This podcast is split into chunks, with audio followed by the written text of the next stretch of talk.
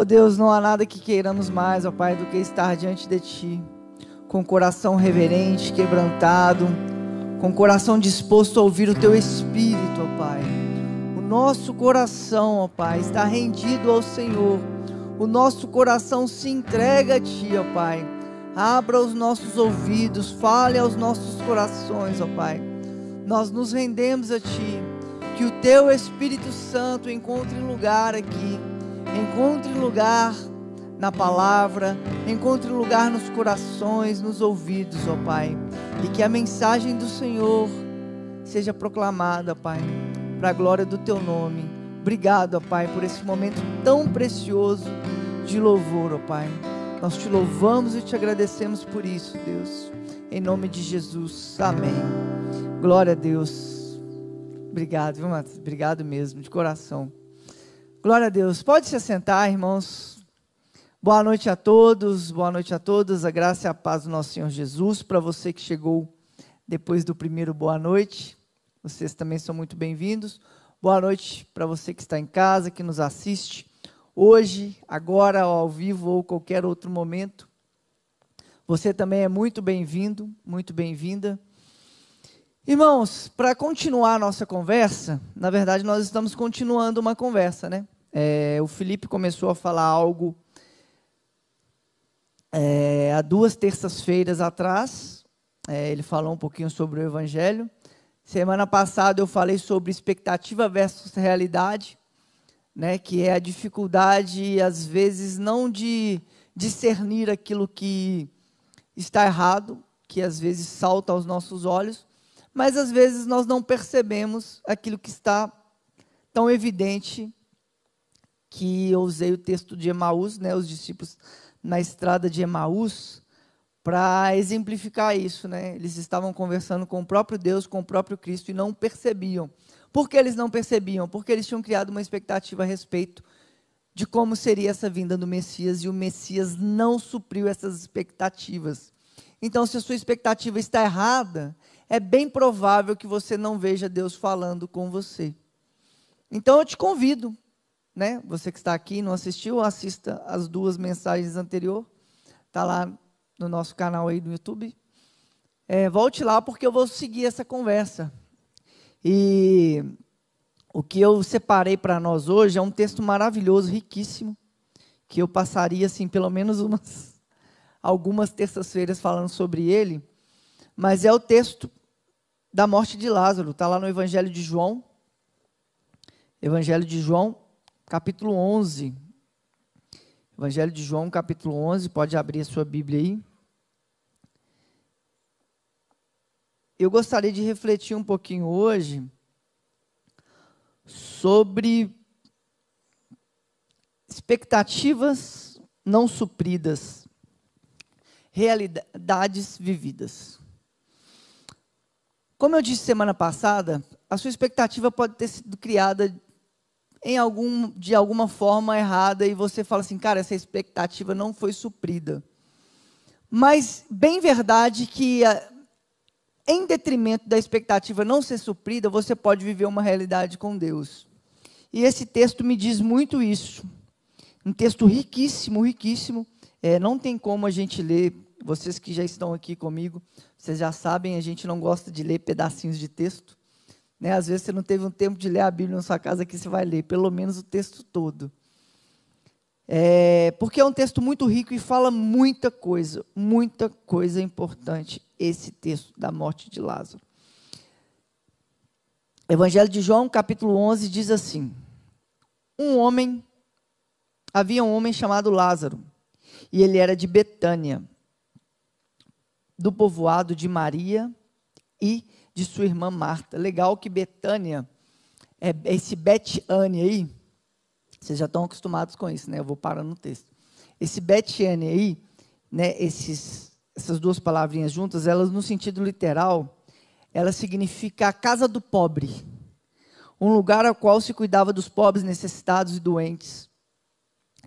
E, e, é uma espécie de, sabe, aquela, como se fosse uma espécie de um asilo, assim, sabe? É, bem afastado da cidade. E é esse lugar onde Jesus aparece várias vezes. Se você vai ver, Jesus ele está caminhando nesse lugar de Betânia várias vezes. Ele vai, volta, vai, volta. É importante você perceber onde Jesus está. Esse lugar é esse lugar que Jesus está.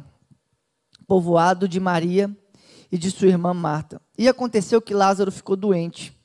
Maria, sua irmã, era a mesma que derramara perfume sobre o Senhor e lhe enxugara com os pés os cabelos.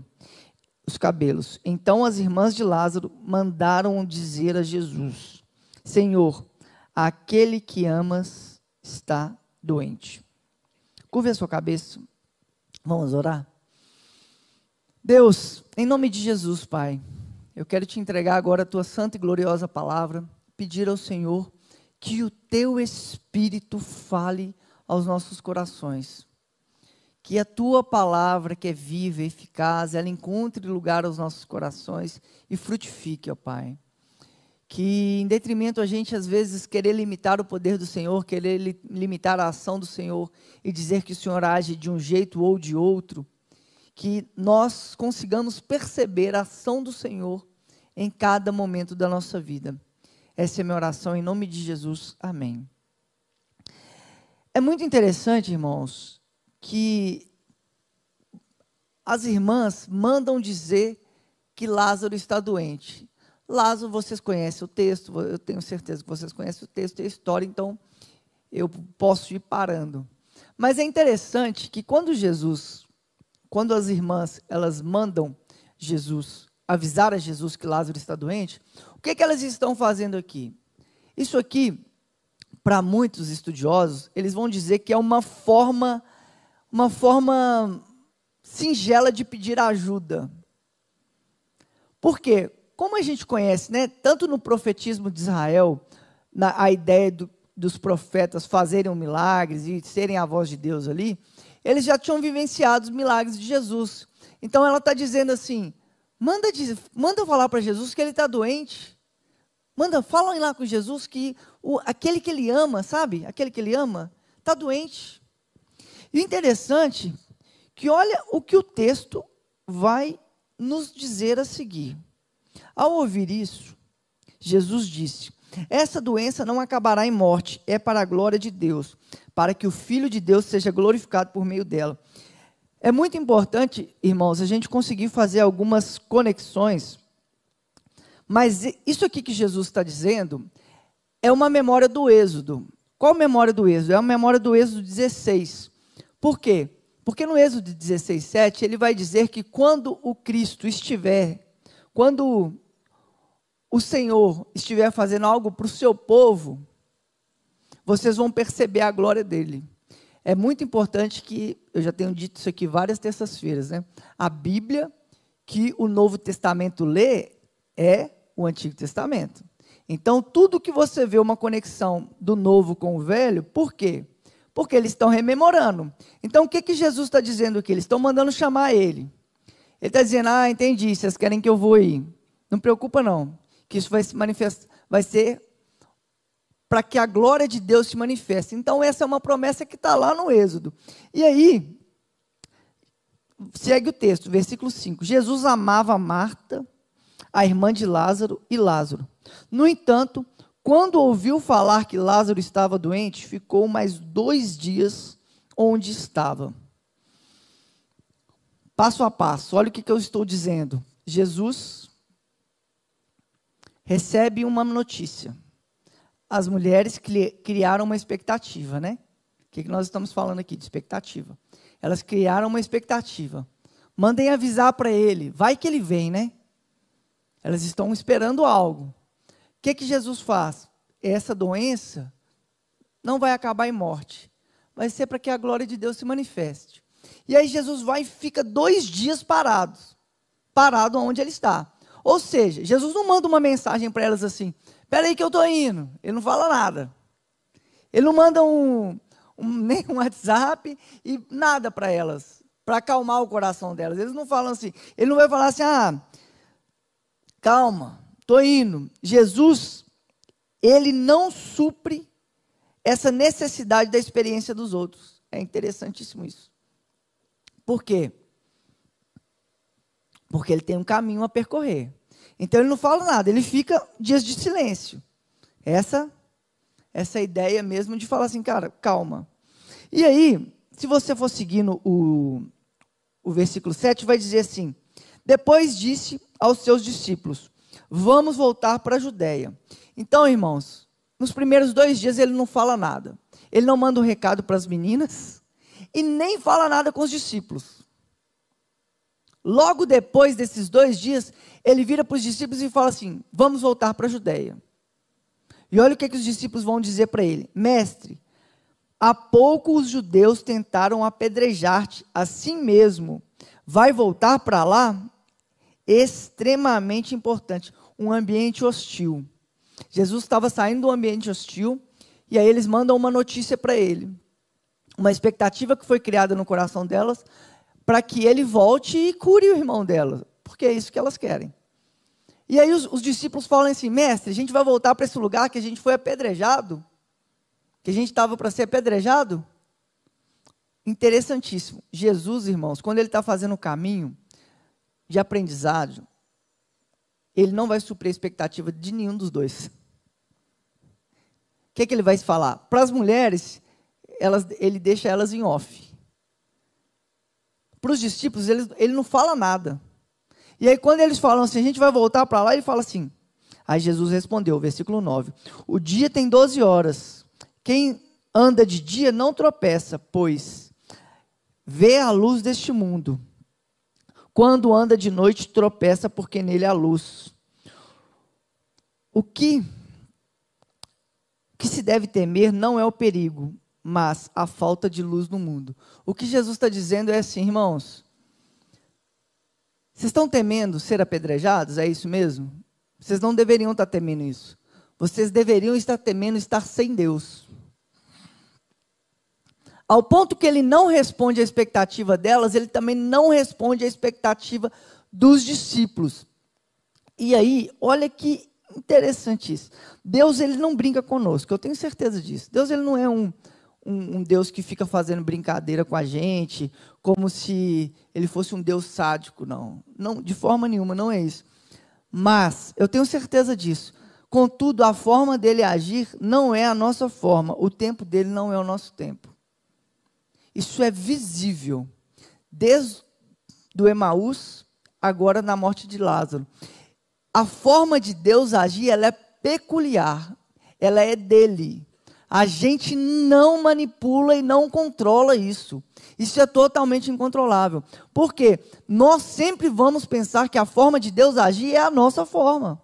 Por quê? A gente é certo. A gente sabe das coisas, a gente sabe como fazer as coisas. A gente é até inteligente, a gente gosta até de ler a Bíblia, a gente gosta de estudar a Bíblia. Então a gente começa a condicionar a Deus à forma. E, e Jesus ele não vai suprir essas expectativas. E muito pelo contrário. Por isso que eu estou trazendo a memória de Emaús aqui. Muito pelo contrário, às vezes Deus está falando com a gente, só que como Ele não está falando da forma que a gente quer ouvir, a gente não percebe Ele. E na verdade, às vezes a gente ainda está contando história para Ele, Ele está do nosso lado. Então, irmãos, seguindo o texto, olha o que, que ele vai dizer lá no versículo 11. Depois de dizer isso, é, prosseguiu dizendo: Nosso amigo Lázaro adormeceu mas vou até lá acordá-lo. Seus discípulos responderam: Senhor, se ele dorme, vai melhorar. Jesus tinha falado da sua morte, mas seus discípulos pensaram que ele estava falando simplesmente de sono. Isso aqui é interessante, irmãos, porque essa figura de adormeceu na cultura judaica, ela já era necessariamente uma forma é, mais sensível de falar da, da morte, da perda. E é muito interessante que os discípulos eles estão tão relapsos, eles estão tão preocupados com outras coisas, que Jesus ele não está usando uma figura de linguagem assim complexa, nada. Ele não está fazendo isso.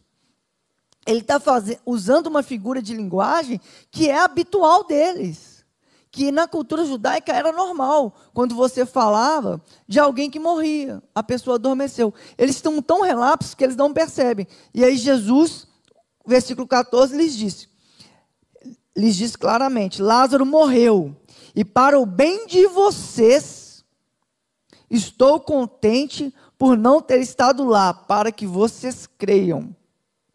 Então Tomé, chamado Dídimo, disse uns aos outros discípulos: Disse aos outros discípulos: Vamos também para morrermos com ele. A agenda de Jesus não atende às expectativas humanas, seja de necessidade ou de medo. Nós estamos falando de duas necessidades aqui, irmãos, muito fundamentais e peculiares para a vida humana. Nós estamos falando da necessidade das, das irmãs de Lázaro, a necessidade de uma pessoa que perdeu um ente querido, nós estamos falando de um coração angustiado e nós estamos falando aqui de um medo dos discípulos. Qual que é o medo? Voltar e ser apedrejado. E Jesus ele não supre nenhuma dessas duas necessidades. Ele não vai dar uma resposta óbvia e clara para nenhuma dessas necessidades. E qual que é a resposta que ele fala para para não dar essa resposta óbvia? Ele vai falar assim: para o bem de vocês Interessante que Jesus ele não corre para Betânia quando ele fica sabendo da morte e nem desiste quando seus discípulos apontam perigo. Ele fica sabendo da morte. Qual que é a coisa mais óbvia? Corre, vai embora para que ele não morra, né? Fica sabendo que ele está doente. Corre para que ele não morra. Qual que é a segunda coisa mais óbvia? Espera aí voltar para lá para ser apedrejado? Não, vou desistir de voltar. Jesus ele não supre. E aí, irmãos, eu gostaria de vocês já começarem a pensando nisso. Quais são essas necessidades e medos que quando nós sofremos, nós queremos guiar a ação do espírito? Necessidade e medo. Quando a gente tem alguma necessidade, o que, que a gente faz? A gente quer guiar a ação do Espírito. Quando a gente tem medo, a mesma coisa, a gente quer guiar a ação de Deus. E Jesus ele não supre isso, ele não vai correndo para Betânia, porque ele ficou sabendo que Lázaro está doente. E Jesus também não desiste de ir para Betânia quando os discípulos falam assim: "Ah, vocês nós vamos ser apedrejados". Ele não supre nenhuma das duas. E ele ainda vai falar: "Isso é para o bem de vocês, para que vocês creiam". Interessante isso. Para que vocês creiam. E aí como que é esse crer? Versículo 17. Ao chegar, Jesus verificou que Lázaro já estava no sepulcro há quatro dias. Betânia, né, era distante cerca de três quilômetros de Jerusalém. E muitos judeus tinham ido visitar Marta e Maria para confortá-los pela perda do irmão. Quando Marta é, ouviu que Jesus estava chegando, ela foi encontrá-lo. Por que, que ela foi encontrá-lo? Ambiente hostil. Vocês lembram, né? Um ambiente hostil. Ele, ele era para ser apedrejado. O que, que ela vai? Ela fala assim: peraí, se ele chegar aqui, eu vou lá encontrar com ele lá fora antes. Maria ficou em casa. Disse Marta a Jesus: Se o Senhor estivesse aqui, meu irmão não teria morrido. O que, que ela está tentando aqui, irmãos? Condicionar Deus. Tentando condicionar Deus aquilo que ela crê de Deus. Irmãos, isso aqui é muito importante porque Marta e Maria, né, a gente já falou que é aquela que foi aos pés de Jesus, né, é, adorou Jesus ali. Nós não estamos falando de uma pessoa que não crê em Deus. Nós não estamos falando de uma pessoa que é relapsa, que fala assim, não, ah, eu pensava que era isso. Não. Nós estamos falando de pessoas que conhecem a Deus, que vivem com Deus, que experimentaram as experiências com Deus, que viveram os milagres, que viveram muita coisa com Deus. O que, que essa pessoa faz? Condiciona Deus. Se o Senhor estivesse aqui, ele não tinha morrido. Irmãos, somos nós, tá? Somos todos Marta e Maria. Somos todos Marta e Maria. A partir da experiência que vivemos, a partir dos conceitos que temos, a partir das ideias que temos de Deus, nós condicionamos a ação dele. Nós falamos assim: ele vai agir dessa forma. Nossa, Senhor, quatro dias, né? Se o Senhor tivesse aqui, ele não tinha morrido. E olha o que o texto vai dizer. Mas sei bem, mesmo que agora, Deus te dará tudo o que pedires. Disse o Senhor: Seu irmão vai ressuscitar. Marta respondeu: Olha o que Marta responde para ele: Eu sei, ele vai ressuscitar na ressurreição do último dia. que, que é isso aqui, irmãos? Teologia. Teologia. Marta está fazendo teologia. Ela está falando assim: Eu sei, Deus. Eu sei, Deus. Eu, eu, eu, acredito no Senhor. Eu creio no Senhor. Eu sei que Ele vai ressuscitar lá na ressurreição do, outro, do último dia. Eu entendo isso. Eu já entendi. Obrigado. Tipo assim, está tudo certo. Tem uma tem uma frase, né, que é do Ó, oh, tô ficando velho, tô até perdendo os nomes das pessoas. É do, acho que é do Alberto Caeiro mesmo. É, eu acho que é. Se não for, depois eu, mas eu acho que é do Alberto Caeiro. Ele vai dizer assim que o universo não é uma ideia minha. Universo, universo, não é uma ideia sua. Você não criou o universo. O universo é uma coisa que a gente está longe de descobrir tudo que ele é. A ideia que eu tenho do universo é uma ideia minha. O que eu sei do universo, eu sei. Isso é um fragmento de uma ideia de algo que é muito maior do que eu posso compreender. Deus é a mesma coisa, irmãos. Deus não é uma ideia nossa. Deus não é algo que você disser que ponha numa mesa e fale assim, ele vai agir só dessa forma e a ação dele é limitada a esse tipo de teologia, a esse tipo de. Deus não é uma ideia sua. A ideia que você tem sobre Deus é uma ideia sua. A quantidade de informação. Por isso que quando a gente lê o livro do C.S. Lewis ali, né, algumas semanas atrás, quando a gente estava lendo, o C.S. Lewis ele vai, ele vai falando né, que quanto mais você vai desenvolvendo, quanto mais você vai estudando, mais profundidade de Deus você vai tendo. Isso é desenvolvido. De forma muito simples e clara.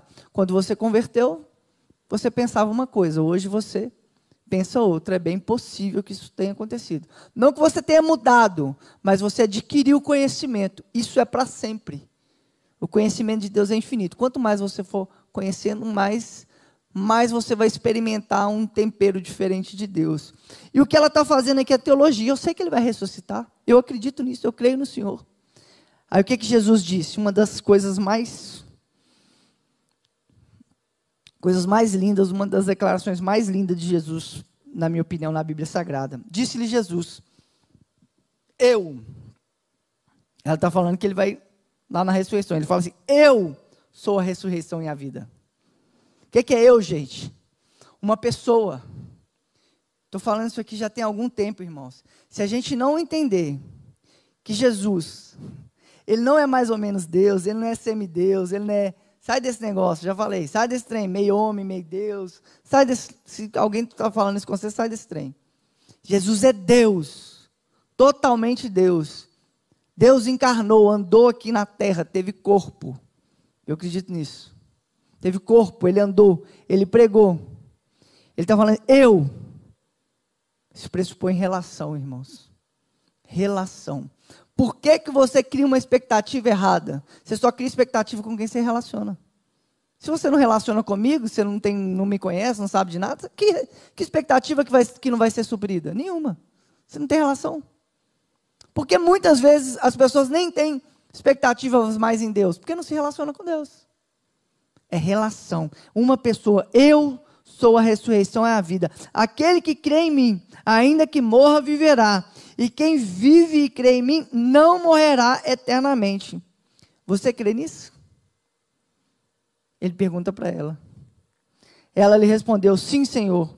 Eu tenho crido que tu és o Cristo, o Filho do Deus que devia vir ao mundo.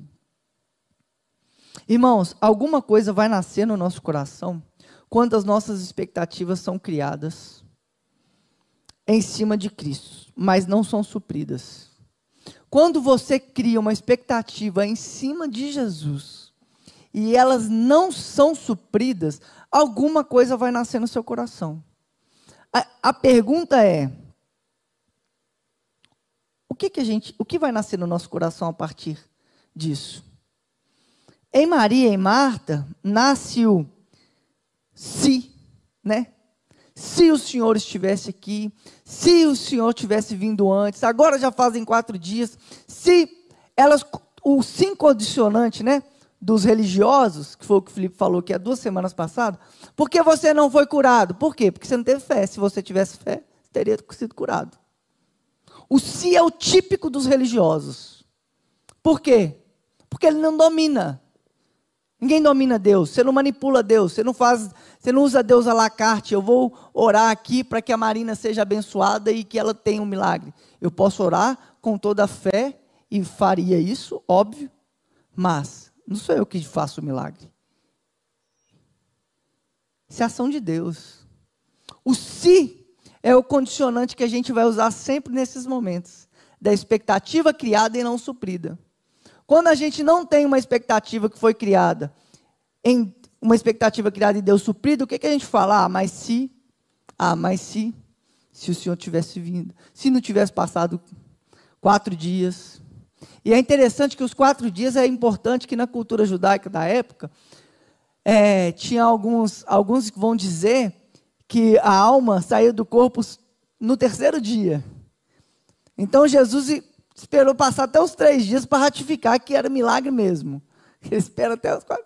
Você quer contexto? Estou falando que isso acontece, não, viu, gente? Pelo amor de Deus. Senão vocês vão falar que eu estou falando coisa que eu não falei. O que eu estou falando que é o que a cultura acreditava na época. Então Jesus ele vai no quarto dia. Então esse se ele é sempre condicionante, sempre condicionante. E aí, seguindo o texto, olha que interessante. E depois de dizer isso, foi para casa. E chamando a parte Maria, disse: O mestre está aqui, ó, a Marta chamando Maria, né? O mestre está aqui chamando você. Ao ouvir isso, Maria levantou-se depressa e foi ao encontro dele. Jesus ainda não tinha entrado no povoado, mas estava onde o lugar, né, onde Marta se encontrava. Marta tinha ido lá atrás dele, por quê? Porque o povoado era hostil. Quando notaram que ela se levantou depressa e saiu, os judeus que estavam confortando, isso aqui era um, isso aqui era um costume da época também, tá, irmãos? É, o luto na época, hoje a gente não, Hoje a gente não sabe o que é luto, luto não faz nem sentido para a gente, né? A pessoa morre e a gente não faz mais nada. Mas, na verdade, a gente fica brigando ainda, né? Morreu 601 mil, 602, 599, a gente trata tudo como número mesmo.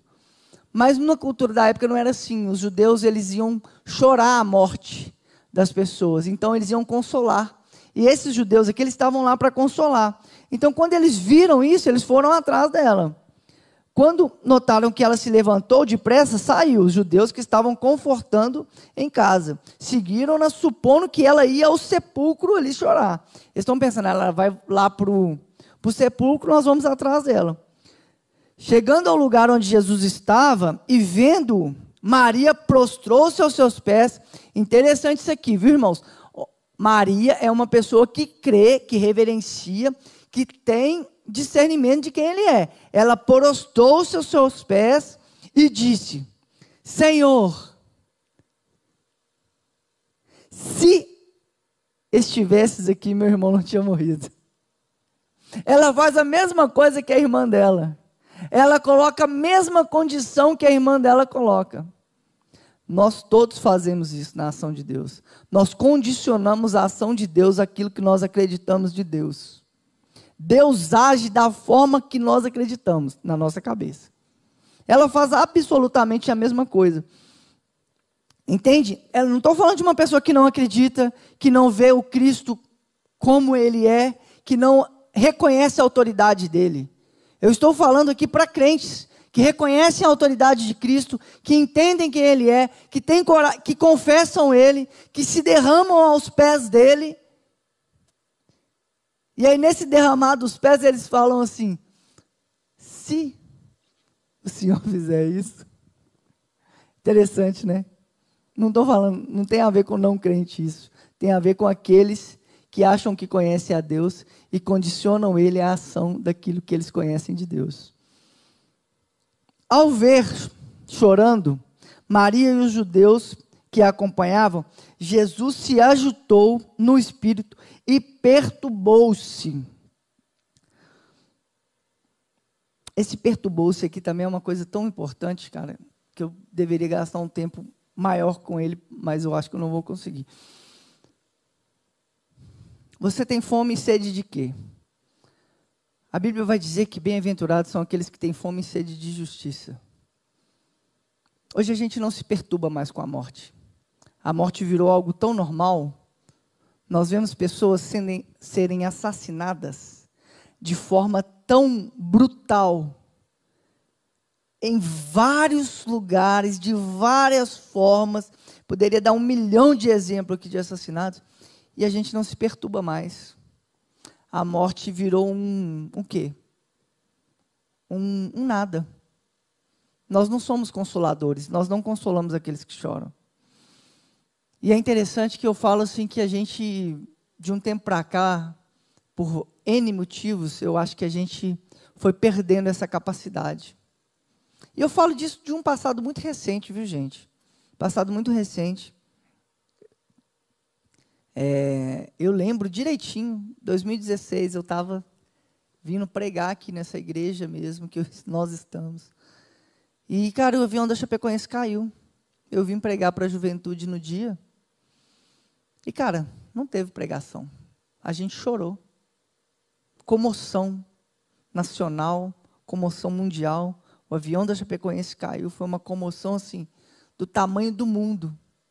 A gente aqui na igreja, a gente não teve culto. Não teve culto, sim, não teve palavra. A gente chorou e orou pelas famílias, e chorou e orou, e chorou e orou, e chorou e orou, e chorou e orou, e chorou. Não fez mais nada. Nós estamos perdendo, à medida que o tempo está passando, a capacidade de ser aquilo que deveríamos ser. Chorar com os que choram, se alegrar com os que cantam. Sentir a dor, se perturbar com essas situações. E aí, seguindo o texto, versículo 34, ele vai falar assim: Onde colocaram? Perguntou eles. Vem ver, Senhor. Responderam eles. Jesus o quê? Chorou. Quanto tempo a gente não chora por a morte, pela morte de algum conhecido nosso? Na verdade, a gente não tem mais nem tempo para isso, né? Muito engraçado isso. A gente não tem mais nem tempo para o luto. Não temos mais tempo. Nós não temos mais tempo para digerir essas coisas. E não é porque nós não temos tempo, é porque esse tipo de situação não faz mais sentido. Levanta, enxuga o rosto, bora. A memória da pessoa só vai se apagando. Só vai se apagando. Tenho medo de onde isso vai nos levar. Então, né, Jesus chorou. João 11, 35, menor versículo da Bíblia, né? Então os judeus disseram: Veja como ele o amava. Mas alguns deles disseram: Ele que abriu os olhos do cego não poderia ter impedido que esse homem morresse? O que que esses caras aqui querem fazer? Ditar como Deus faz as coisas. E que quer que seja no meu tempo. Isso aqui é o que mais tem, viu? que mais tem? Espera aí, mas você já não fez isso? Você já não fez aquilo? Por que você não pode? Ele já fez, já restaurou a vista aos cegos. Ele já fez aquilo. Por que, que ele não poderia ditar? E Jesus ele tem algumas peculiaridades. Né? Ele está fazendo milagres, os evangelhos todos, está dando sinais, maravilhas e tal. Quando Jesus pede um milagre, quando os discípulos pedem um sinal, eles falam: Não vou dar sinal. Vocês já estão vendo? Já tinha feito? Agora vocês querem? Não, agora eu não vou dar. Por quê? Vocês querem ver Deus? Eles pedem um sinal para ver Deus. Ele falou: Olha para mim. Você acha que eu sou um fazedor de milagre para vocês? Olha para mim. Vocês vão ver Deus. Tem essas peculiaridades assim na vida de Jesus, né? E aí, irmãos, Jesus outra vez, profundamente comovido, versículo 38, foi até o sepulcro. Era uma gruta com uma pedra colocada à entrada. Tirem a pedra, disse ele. Disse Marta, a irmã do morto. Olha ela de novo. Senhor, ele já cheira mal. É muito interessante. Ela disse que acreditava nele lá atrás, versículo 27. Você lembra? Ela disse que acreditava que ele era o filho de Deus, que ele era o Cristo que salva. Ela disse lá no versículo 27. Se você voltar aqui, ó, o que, que ela está dizendo aqui? Ó? Ela lhe respondeu: Sim, tenho crido que tu és o Cristo, o Filho de Deus, que deveria vir ao mundo. Quando ele manda tirar a pedra, ela falou assim: Senhor, já está cheirando mal. Você está entendendo, irmãos? Onde eu quero chegar? A expectativa que você criou em cima de Deus, você quer limitar a ação dele àquilo que você acha que Deus faz. A gente faz isso, irmãos, a gente faz isso o tempo todo, tá? Desde o café da manhã que você toma até a noite que você vai dormir. A gente limita a Deus a ação daquilo que a gente conhece. Pois já faz quatro dias, disse-lhe Jesus: Não lhe falei que se você cresce, veriam a glória de Deus? Ela está tentando condicionar Deus e Deus está falando: Eu não disse que se você cresce, você veria a glória de Deus? E aí, então tiraram a pedra. Jesus olhou para cima e disse: Pai, eu te agradeço porque me ouvistes. Já ouviram. Não é que ele está ouvindo agora, não, ele já sabe. Eu sei que sempre me ouves, mas disse isso por causa do povo que está aqui, para que creia que tu me enviastes. Depois de dizer isso, Jesus bradou em alta voz, gritou gritou: Lázaro, venha para fora. O morto saiu com suas mãos e os pés envolvidos em faixas de linho, envolto num pano. Disse-lhe Jesus: Tirem as faixas e deixem-no ir. Irmãos, se tem algumas coisas que eu gostaria que a gente pensasse refletisse e levasse para a vida, é conselho de um amigo, de um pastor que te ama e te quer bem. Deus é muito maior do que a ideia que você tem dele. Muito maior. Seja quão eloquente e capacitado você for, Deus é muito maior do que a ideia que você tem dele. Perceba ele nas ações cotidianas da sua vida e não limite ele aquilo que você sabe dele, porque você vai experimentar experimentar Deus na vida. Você vai experimentar Deus de forma diferente quando você parar de condicionar Ele aquilo que você acha que Ele é. Enquanto você estiver condicionando Ele a ideia que você tem dele, você vai experimentar Ele de um jeito. Mas você pode perceber outros sabores. Eu gosto muito da imagem da igreja luterana, né? Você já viu uma igreja luterana? Ela tem aqueles vitrais bonitões, assim, lindos, que contam histórias. As igrejas luteranas são sempre muito bonitas. E aquilo lá, além de ser bonito, tem uma, um significado muito importante. Por quê? Né? Contam histórias, né? Muitas pessoas não sabiam ler, então ali tem umas figuras, tem uma linguagem ali para que se entenda algumas parábolas e tal. Mas tem a ideia do sol da justiça. Por quê? Eles entendem né, que o sol da justiça ele brilha.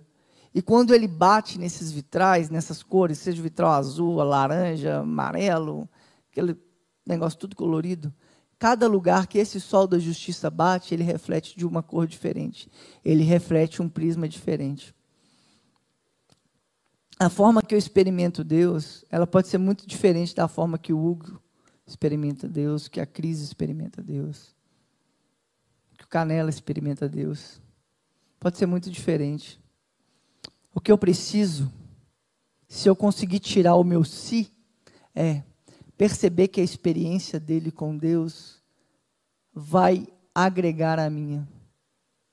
Vai, eu vou perceber na experiência dele que Deus pode estar me ensinando muita coisa. Para isso eu preciso tirar o si. Sabe por quê, irmãos? Porque os religiosos eles continuam fazendo isso aqui, ó versículo 45. Muitos judeus que tinham vindo visitar Maria, vendo o que Jesus fizeram, creram nele. Ó, então muitos que estavam lá consolando ele, consolando Marta e Maria, eles viram o que ele fez, opa, nossa, vou colar com ele. Meu Deus. Mas alguns deles foram contar aos fariseus que Jesus tinha feito. Então os chefes dos sacerdotes e dos fariseus convocaram uma reunião no sinédrio. O que estamos fazendo? Perguntaram eles. Aí está o homem que está realizando muitos sinais milagrosos. Versículo 48 para a gente encerrar. Se o deixarmos todos crerão nele, e então os romanos virão e tirarão tanto o nosso lugar quanto a nossa nação. Então um deles, chamado Caifás, que naquele ano era o sumo sacerdote, tomou a palavra e disse: Nada sabeis, não percebeis que vos é melhor que morra um homem pelo povo? Quem que é, quem que é melhor morrer pelo povo? O outro, né?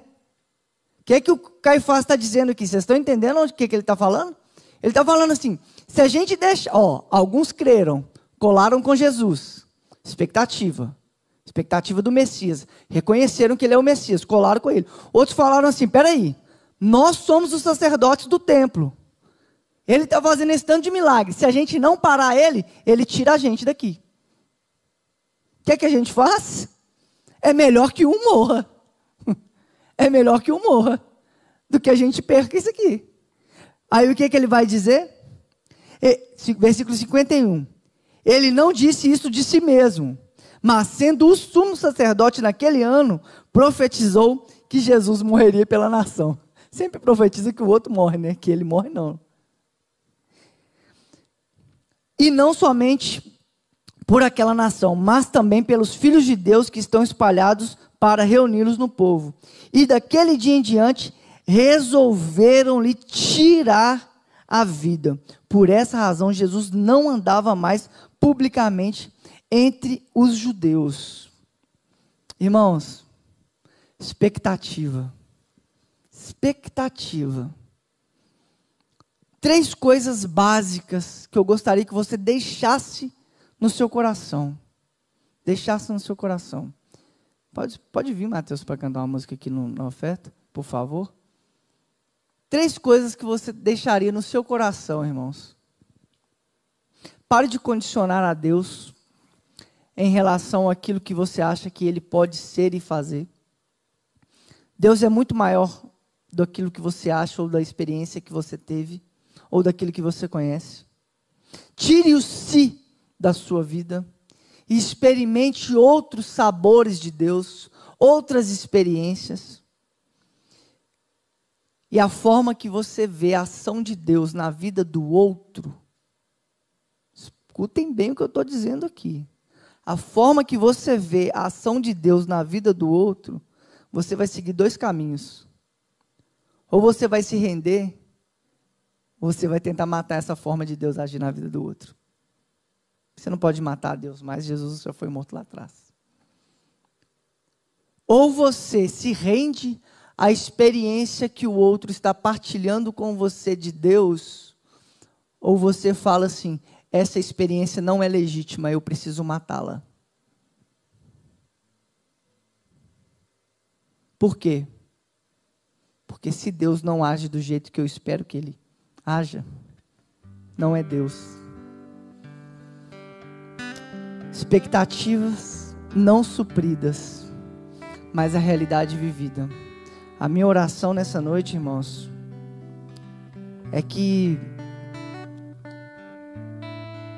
morra para nós a indiferença e ressuscite o amor. Morra a religião dogmatismo, legalismo e ressuscite o Evangelho. Morra para nós a desesperança e ressuscite a esperança. O amor, o Evangelho, a esperança. O amor, o Evangelho, a esperança.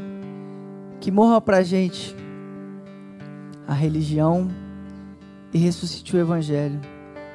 Que morre para a gente o dogmatismo, o legalismo e ressuscite o amor. Que morra para a gente a desesperança e ressuscite a esperança. Não condicione a Deus, não. Deixe Ele se manifestar de várias formas diferentes.